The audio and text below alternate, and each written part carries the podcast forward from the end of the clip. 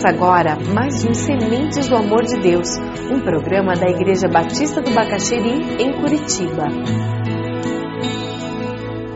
Eu quero convidá-lo a abrir sua Bíblia em 1 Reis, capítulo 17. Nós vamos estudar a vida de Elias hoje. Vamos conhecer um pouquinho mais desse profeta incrível lá do Velho Testamento. Elias, o significado do nome Elias é meu Deus é o Senhor. Não podia ser um nome melhor do que esse. Ele foi um profeta lá pelo ano 850 antes de Cristo, e o nome dele é muito adequado porque ele vive num tempo em que Israel não tinha ninguém seguindo a Deus. Ele vive num tempo horrível da nação.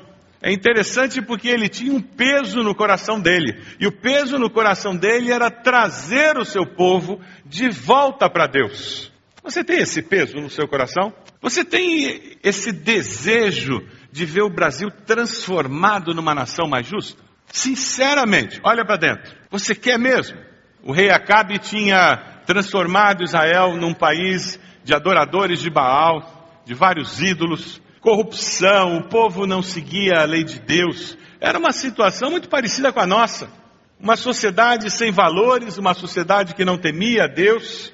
E Deus levanta Elias. Elias se torna um instrumento nas mãos de Deus para promover justiça, promover transformação, para anunciar a vontade de Deus na sociedade daqueles dias. Elias se transforma nos pés, nas mãos, na boca de Deus, no meio do povo. Eu creio que o desafio que nós temos nos nossos dias é nós nos transformarmos nos pés, nas mãos e na boca de Deus, no meio do nosso povo.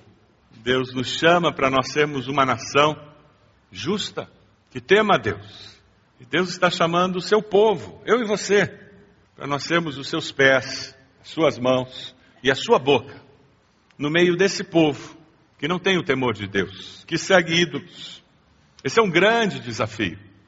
Nós vamos descobrir que Elias era um homem que temia a Deus e que tinha uma relação com Deus, uma vida de oração com Deus que permitia que ele ouvisse Deus e que ele seguisse a Deus porque ele ouvia a voz de Deus. A vida de oração de Elias não era monólogo, era diálogo. Ele falava e Deus falava, e ele falava e Deus falava. E porque ele tinha essa interação com Deus, ele tinha como experimentar a direção de Deus na sua vida.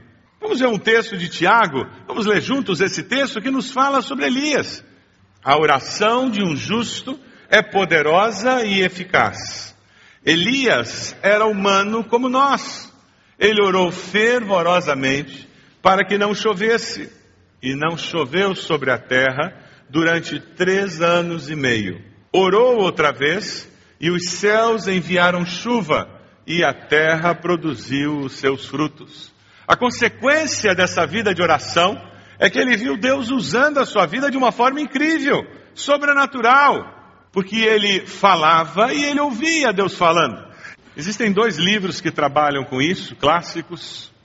O primeiro é um clássico, Celebração da Disciplina, do Foster. O outro, do James Houston, um pouco mais novo, Orando com Deus. Trabalha sobre essa questão do diálogo na vida de oração. São livros simples que ajudam você a trabalhar com esses conceitos de como eu posso falar e ouvir Deus falando. E eu sempre que ouço Deus falando, eu posso confirmar com a palavra, porque Ele nunca vai contradizer a palavra que é dele. Mas a vida de oração, ela vai me dar direção para viver. Se você olha aí 1 Reis 17, versículo 1, Ora, Elias de Tisbe em Gileade disse a Acabe, eu juro pelo nome do Senhor, o Deus de Israel a quem sirvo, que não cairá orvalho nem chuva nos anos seguintes, exceto mediante a minha palavra. Elias, porque ele tinha essa comunhão com Deus, ele tinha convicção dada por Deus do que ele devia dizer ao rei. O que, que a nossa igreja precisa dizer ao prefeito de Curitiba? É esse tipo de pergunta que nós temos que fazer para que nós possamos promover uma nação mais justa, começando de onde nós estamos. Quando nós oramos e buscamos as respostas de Deus, Deus poderá nos dar as respostas e aí sim nós vamos poder intervir com esta autoridade que Elias tinha para intervir na realidade da sua nação. Depois disso, a palavra do Senhor veio Elias, no versículo 2. E é impressionante, olha o que, que Deus fala para Elias, versículo 3. Deus diz: saia daqui.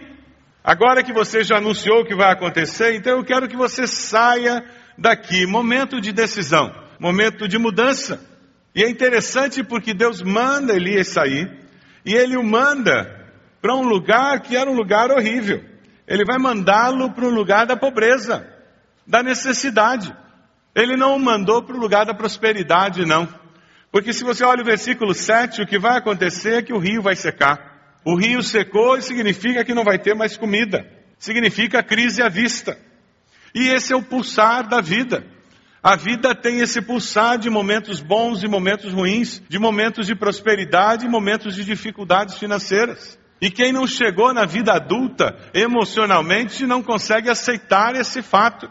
Recentemente eu conversava com um jovem sobre isso, e ele, revoltado com uma situação financeira difícil, eu disse: Bem-vindo à vida adulta. Criança é que não percebe que tem essa oscilação.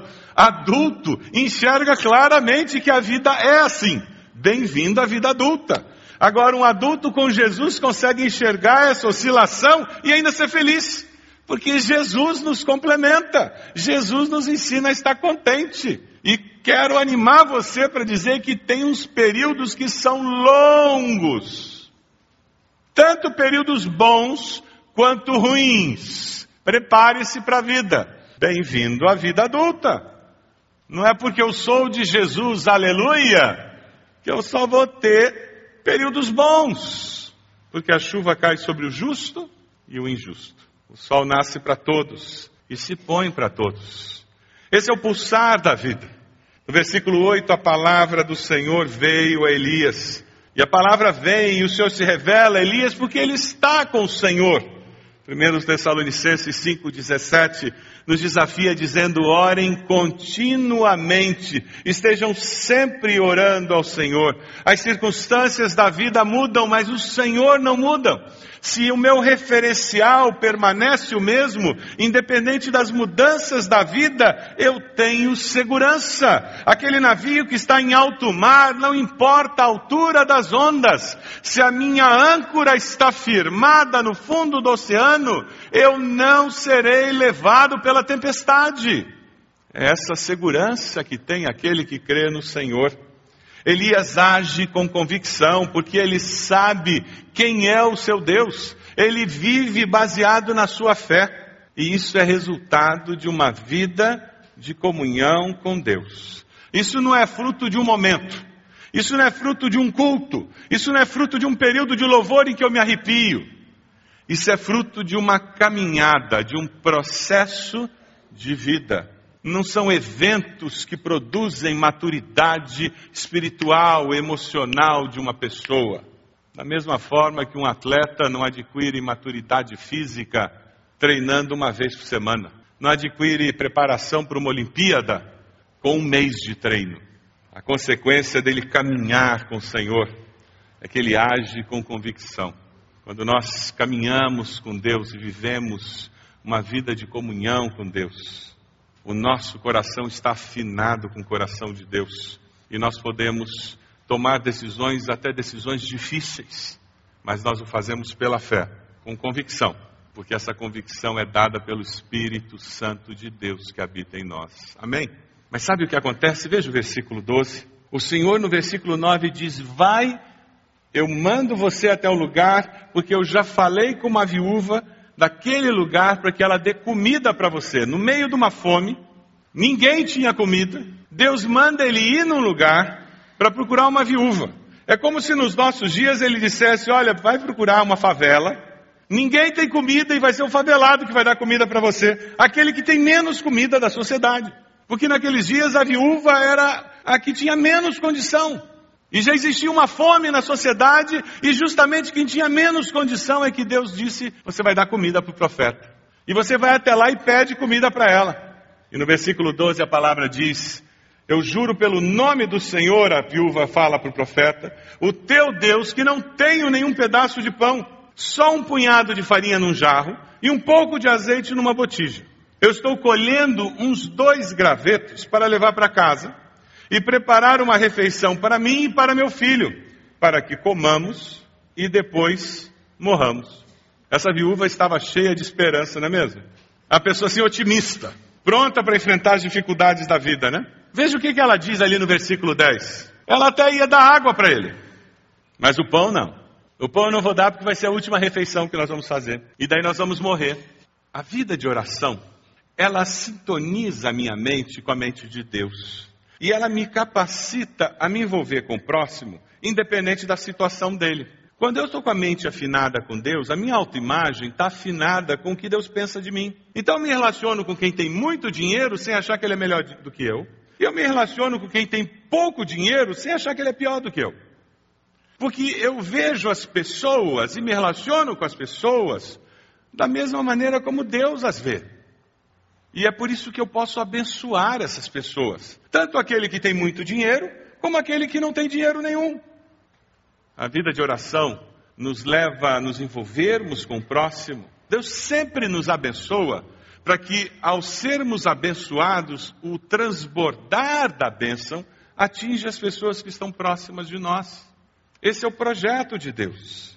Aquela viúva, ela tinha uma certeza: a minha vida chegou ao final. Eu não tenho mais esperança. Ela não fazia ideia de que Deus a estava colocando diante de um paradoxo. Você não tem nada, mas o teu nada, nas minhas mãos, se transforma em tudo que você precisa para viver. E quem caminha com Deus, vive diante de paradoxos. Porque Deus é paradoxal, ele transcende a razão humana. Ninguém consegue colocar Deus dentro de uma caixinha. Ninguém consegue explicar Deus em todos os termos. E é por isso que ele é Deus. E aquela viúva que já tinha resolvido matematicamente a vida dela. Esses gravetinhos são suficientes para cozinhar aqueles dois pãezinhos, eu como um, meu filho outro, e pronto, vamos morrer. Não tem mais jeito. Ninguém vai dar comida para nós, porque nós somos dois miseráveis. O que tem o pessoal está comendo, mas também o pessoal não tem. Veja o versículo 13. Quando Deus intervém na realidade da nossa vida, Deus sempre intervém com uma palavra de poder e de esperança. Elias, porém, lhe disse: Não tenha medo, vá para casa e faça o que disse, mas primeiro faça um pequeno bolo com o que você tem e traga para mim, e depois faça algo para você e para o seu filho. É mole? E agora? Ela tinha uma opção. Lamento. O senhor é muito simpático. Eu já lhe expliquei. Minha decisão está tomada. Não reconsidero. O senhor passe muito bem. E ela podia ter feito isso. Não podia. Como nós muitas vezes fazemos.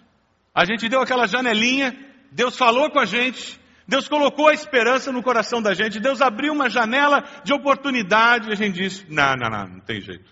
E a gente continua pelo caminho desesperançado nosso, a gente continua achando que não tem jeito, sofrendo, reclamando, porque nós não aceitamos aquele desafio de fé que Deus colocou diante de nós. A vida adulta nos expõe a risco. Não tem como ser adulto sem correr risco. Na realidade, estar vivo é um risco, porque a qualquer momento nós podemos morrer. Mas sabe o que acontece? Mateus 6,33 nos diz: Busquem, pois, em primeiro lugar, o reino de Deus. O que quer dizer isso? Viva pela fé, aceite os desafios de Deus, confie em Deus e acredite que se Deus diz alguma coisa, Ele tem a resposta certa. Você acredita nisso? Diga amém. Você já teve que dar um passo de fé em algum momento? Passo de fé é aquela situação em que você decide fazer uma coisa e diz: Olha, se Deus não tiver nisso, eu estou perdido. Porque ou é Deus ou eu estou mal. Porque eu estou me desprotegendo de todos os meus recursos, todas as minhas desculpas. É interessante porque veja o versículo 14. Olha a promessa de Deus que surge aí. Pois assim diz o Senhor, o profeta falou: a farinha na vasilha não se acabará, e o azeite na botija não se secará, até o dia em que o Senhor fizer chover sobre a terra. Elias, o Senhor está dizendo que eu vou para casa, eu vou pegar essa farinha, esse azeite, eu vou fazer um pão, vou trazer para o Senhor. Aí quando eu voltar para casa, eu ainda vou ter farinha e vou ter azeite, fazer para mim e para o meu filho. Nós vamos comer. Aí amanhã eu vou ter farinha e vou ter azeite e vou fazer para mim e para o meu filho. Vamos comer. Aí depois da manhã eu vou ter farinha, eu vou ter azeite, vou fazer para o meu filho, para mim, nós vamos comer. Isso não lembra a gente daquela história do maná? 40 anos no deserto. O que, que Deus fez? Deus mandava o maná, todo dia de manhã eles saíam, colhiam o maná, faziam os pães, comiam. Deus anunciou que era para eles pegarem quanto maná, para quantos dias? Só para o dia. Por quê? Se pegasse mais, o que, que ia acontecer? Ia estragar. Todo mundo acreditou, né? Todo mundo sempre acredita no homem de Deus que lidera, todo mundo sempre acredita na palavra de Deus. É assim? Não. Aí teve uns que não acreditaram, pegaram o maná para dois dias. O que aconteceu com o maná no dia seguinte? Está todo bichado. Aí eles enxergaram: ah, quando Deus fala, Deus fala a verdade. E Deus dava o maná para aquele dia, eles comiam. Sabe por que, que Deus fazia isso? E daí no final do dia, quando eles começavam a sentir fome, eles tinham que olhar para Deus e dizer: Deus, o Senhor vai dar maná amanhã de novo? Eu estou confiando, Deus, porque o meu estômago está me lembrando. Se eu não confiar no Senhor, eu estou perdido, porque não tem nada para comer amanhã. E daí de manhã cedo eles saíam correndo, olhavam e diziam: tem maná. Deus é muito bom. Aí eles comiam, quanto eles queriam.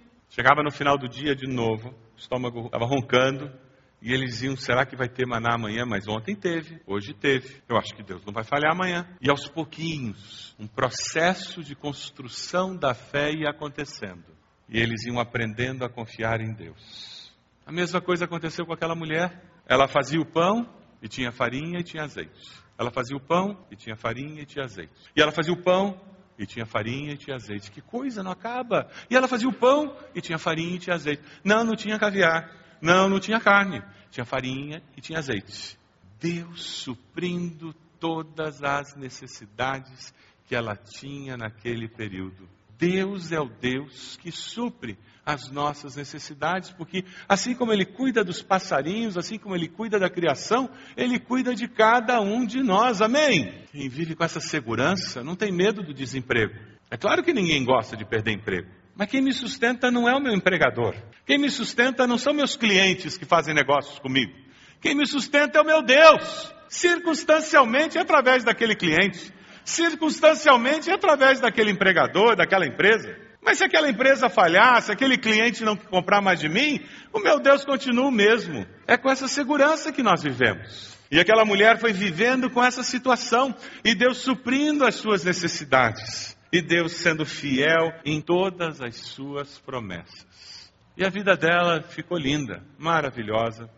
Ela encontrou um príncipe encantado, subiu num cavalo branco, ela começou a caminhar na direção do sol poente, e estava escrito embaixo: viveram felizes para todo sempre. A vida é assim. Lembra que eu falei que a vida tem um pulsar? A vida é assim, tem um pulsar, não tem? Ela é parecida com a montanha russa. Já viu montanha russa? Você sobe e desce. Só, é uma adrenalina só, né?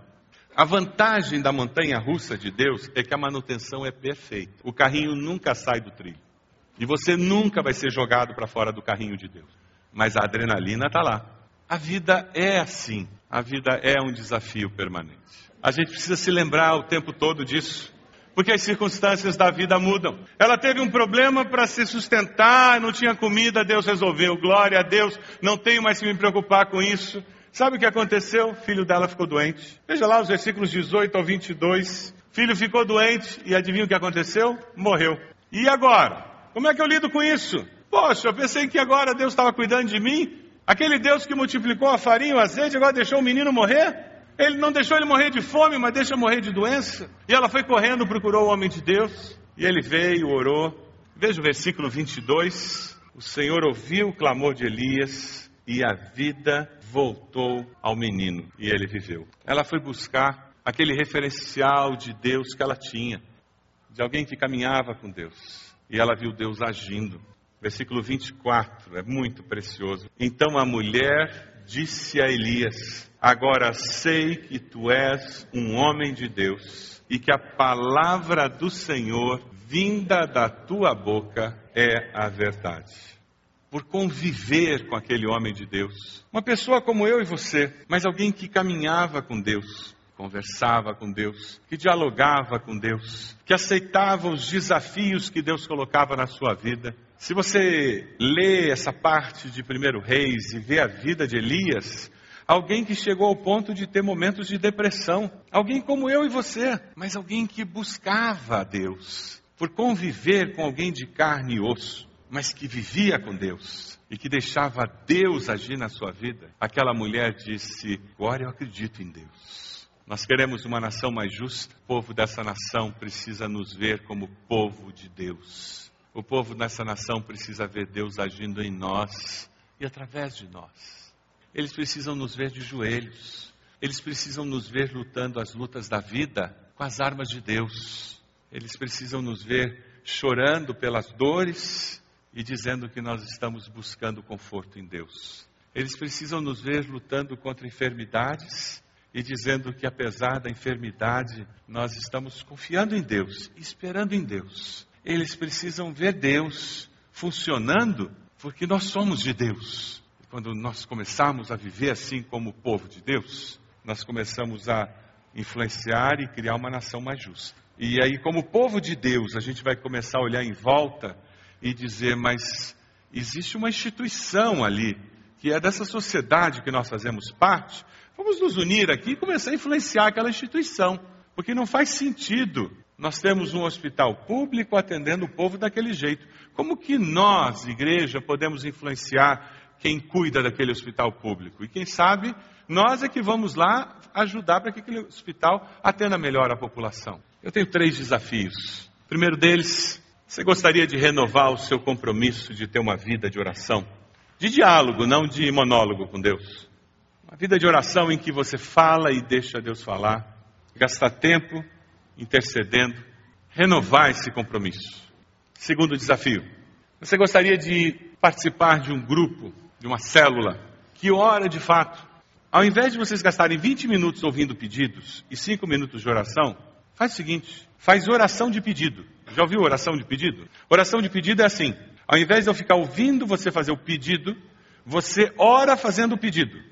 Senhor, abençoa minha filha que está com aquela dificuldade no trabalho dela. E eu estou ouvindo, diz, ah, é mesmo, eu não sabia que a filha dela está com dificuldade. Senhor, abençoa. E nós já estamos orando, já estamos falando com Deus. Senão a gente não ora, a gente só fica fazendo pedido. Você quer que a tua célula gaste mais tempo em oração? O meu desafio hoje para você é você dizer, eu vou conversar com o meu líder de célula, quem sabe você é líder de célula. Eu vou conversar com a minha célula, nós vamos começar a gastar mais tempo em oração. O líder da minha célula tem feito uma coisa interessante recentemente. A gente começou orando o tempo de oração, achei legal aquilo. Antes do tempo da palavra. A gente gastou um tempão orando. Bacana. Mas na minha célula nós vamos ter mais tempo de oração, de intercessão. E o terceiro desafio? Deus já falou o que você tem que fazer. Ouvindo Deus falando para Elias ir falar com Acabe, com o rei, ouvindo Deus falando com Elias para ir lá falar com a viúva, e você está ali sentado e o Espírito Santo só está dizendo para você: Eu já falei, eu já falei, você que não foi falar, você que não obedeceu. Você já sabe o que Deus falou, só que você não obedeceu. Então, meu desafio é você dizer: Eu vou fazer, eu vou obedecer. Chega. Você está disposto a obedecer?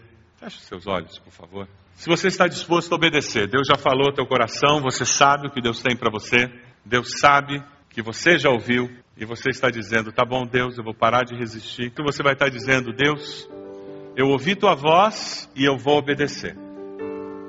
Eu sei que eu tenho que fazer alguma coisa, eu sei que eu tenho que falar com alguém, eu sei que eu tenho que mudar alguma coisa na minha vida, eu sei que eu tenho que tomar uma decisão. Eu já sei, Deus. O Senhor já me falou de tantas formas, o Senhor já confirmou na minha vida de tantas maneiras, eu sei. Então diga a Deus: me perdoe, me perdoe por relutar de tantas maneiras. E eu aqui hoje estou tomando essa decisão, como Elias. Eu vou ter coragem de falar com o rei, como Elias, eu vou ter coragem de ir lá falar com aquela viúva pobre, coitada. Mas foi o Senhor que mandou, pela fé, eu vou. Louvado seja Deus. Deus vai dar coragem, Deus vai dar oportunidade e Deus vai usar a sua vida. Quem sabe você está aqui na sua célula você percebe que vocês, vocês não oram por aquelas pessoas que estão sendo evangelizadas. E o período de oração, na realidade, é bem isso mesmo. É um período de compartilhar necessidades e uma oraçãozinha de cinco minutos. E você vai conversar com o seu líder sobre isso, pedindo mais tempo de oração. Ou você mesmo vai. Você é líder e você vai mudar isso. Deus amado, nós somos teu povo, filhos do Senhor.